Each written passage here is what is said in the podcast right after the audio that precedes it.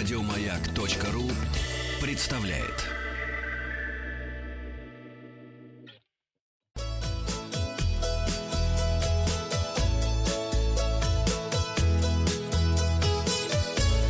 Роза ветров. Здравствуйте, вы слушаете обзор новостей в сфере туризма. У микрофона Павел Картаев. Новости короткой строкой. В республике Алтай сегодня возобновляют работу туристические базы и гостиницы.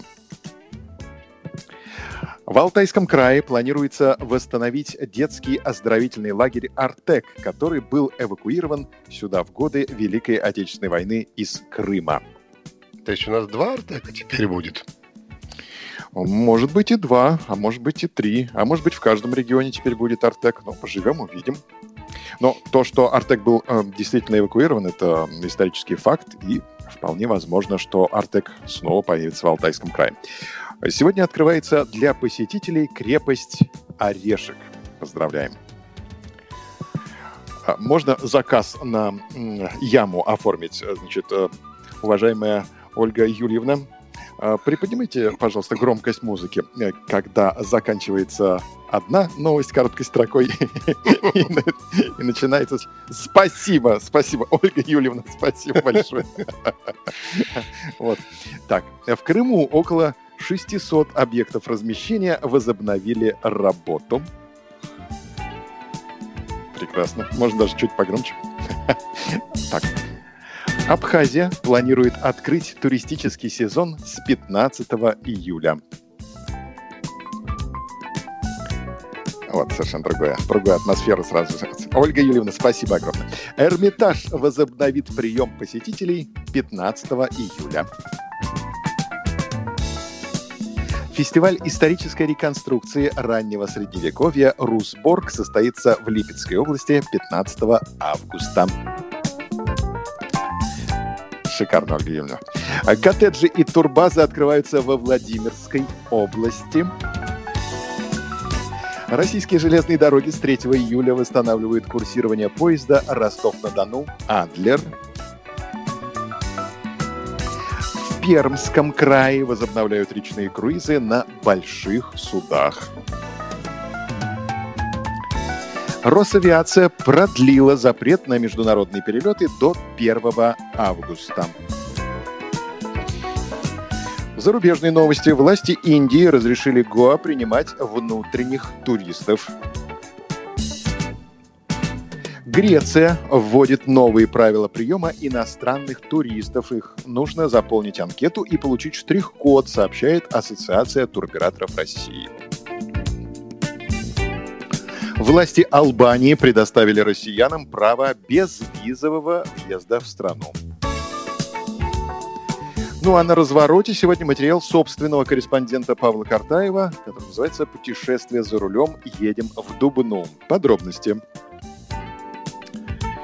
В 120 километрах на север от Москвы расположен замечательный уютный город Дубна. Здесь жили многие гениальные физики, прославившие Дубну на весь мир. Сезон 2020 у нас характеризуется автомобильными путешествиями на короткое расстояние, и путешествие в Дубну – это замечательный пример такого автомобильного путешествия. Дубна уникальна своей неповторимой атмосферой. Здесь царит дух интеллектуального творчества. Это крупнейший центр по исследованиям в области ядерной физики, несмотря на то, что размеры самого города не очень большие. Дорога займет менее трех часов. Качество полотна хорошее, пробок в пути немного. В Дубне обязательно прокатитесь по новому мосту, открытому в конце 2018 года, и посмотрите на панорамы, которые с него открываются. Особенно красивые виды вас ждут на рассвете и перед закатом. Отдохните с дороги и прогуляйтесь по набережной Дмитрия Ивановича Менделеева. Это самое любимое место горожан для отдыха, в том числе и с детьми. Парк, детские площадки, пляж, памятники, достопримечательности, много зелени, прекрасная пешеходная зона для неспешных прогулок. А для тех, кто хочет просто посидеть и полюбоваться Волгой, здесь обустроены многочисленные лавочки, скамейки. На территории Дубны 1 июля открылись три пляжа. Городской пляж на набережной Менделеева, которой уже сказано, пляж на Иваньковском водохранилище и один из новых пляжей – это пляж Атомный. Любители авиации могут доехать до памятников самолетам Би-1, Ил-2, МиГ-25. Поклонники творчества Владимира Семеновича Высоцкого вспомнят кумира у памятника артисту рядом с Домом культуры. И, конечно же, обязательно надо дойти до памятника замечательным ученым Понте-Корво и Джелепову. Один физик с портфелем идет из лаборатории, а второй едет на велосипеде. Навстречу памятник физикам и лирику Высоцкому находится, находится недалеко друг от друга. Ну и невозможно проехать мимо стула гиганта, который установлен у мебельного завода Дубны. Это 9-метровый стул из натурального дерева.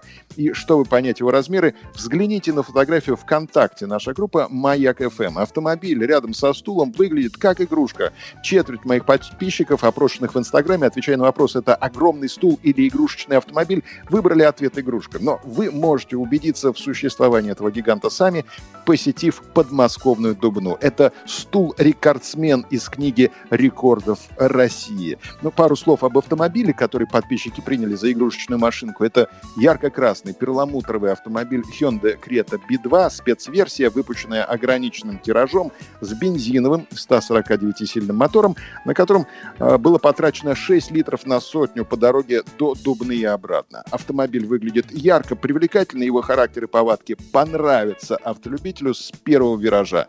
Очень отзывчивый мотор в комплектации Style 4 WD, которая доступна за полтора с небольшим миллиона рублей. Подробнее о тест-драйве Hyundai Creta B2 вы узнаете из программы «Большой тест-драйв» от наших коллег, а я поделюсь с вами одним секретом, который мне удалось выведать у местных жителей благодаря Крете. Когда я снимал машину на фоне достопримечательностей, ко мне подошли горожане и стали расспрашивать о машине.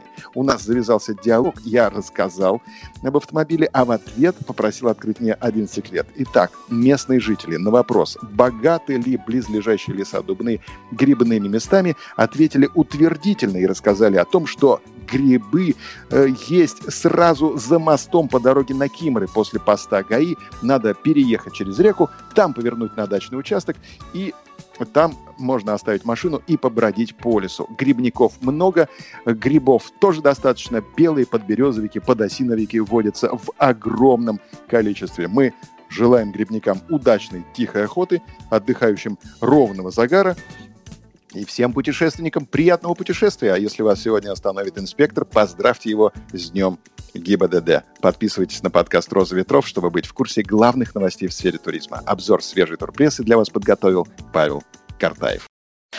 Еще больше подкастов на радиомаяк.ру